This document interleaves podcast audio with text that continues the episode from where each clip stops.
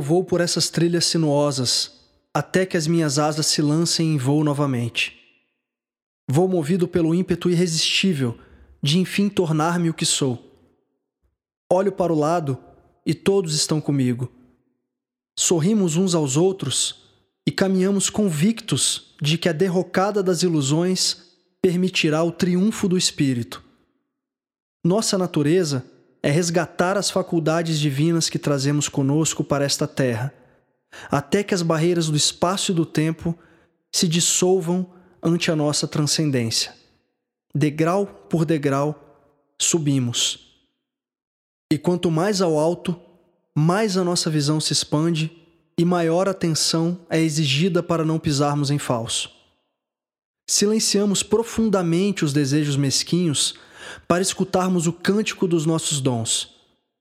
Aquele mundo que nos oprimia era apenas o mundo que escolhemos quando trancafiamos nossa alma nas masmorras dos sentidos.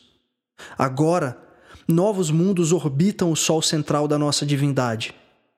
São paisagens de inigualável beleza, de infinitas virtudes, de segredos revelados, onde o amor divino engrandece a nossa sublime essência e o fogo do Espírito incinera todas as pequenezas que nos afastavam da preciosidade que é caminharmos por aqui como seres humanos.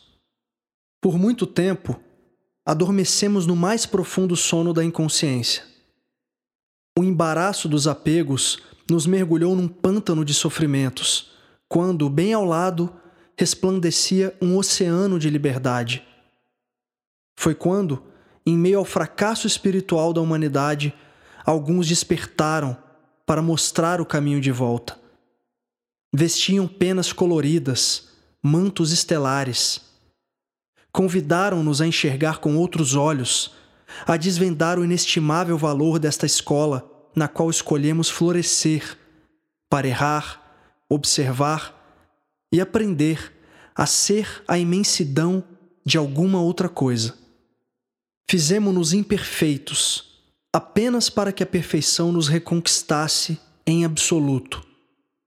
As mentiras nos seduziram em intensa volúpia, apenas para testar nosso compromisso com a verdade. Separamos nossos corações por qualquer breve descuido para nos reencontrarmos no esplendor da unidade. Loucura do existir, milagre terreno de expressão sidérea repousou a lagarta, pacientemente, no casulo, para renascer borboleta e ganhar, de uma vez por todas, a altura dos céus que antes só conhecia em sonhos.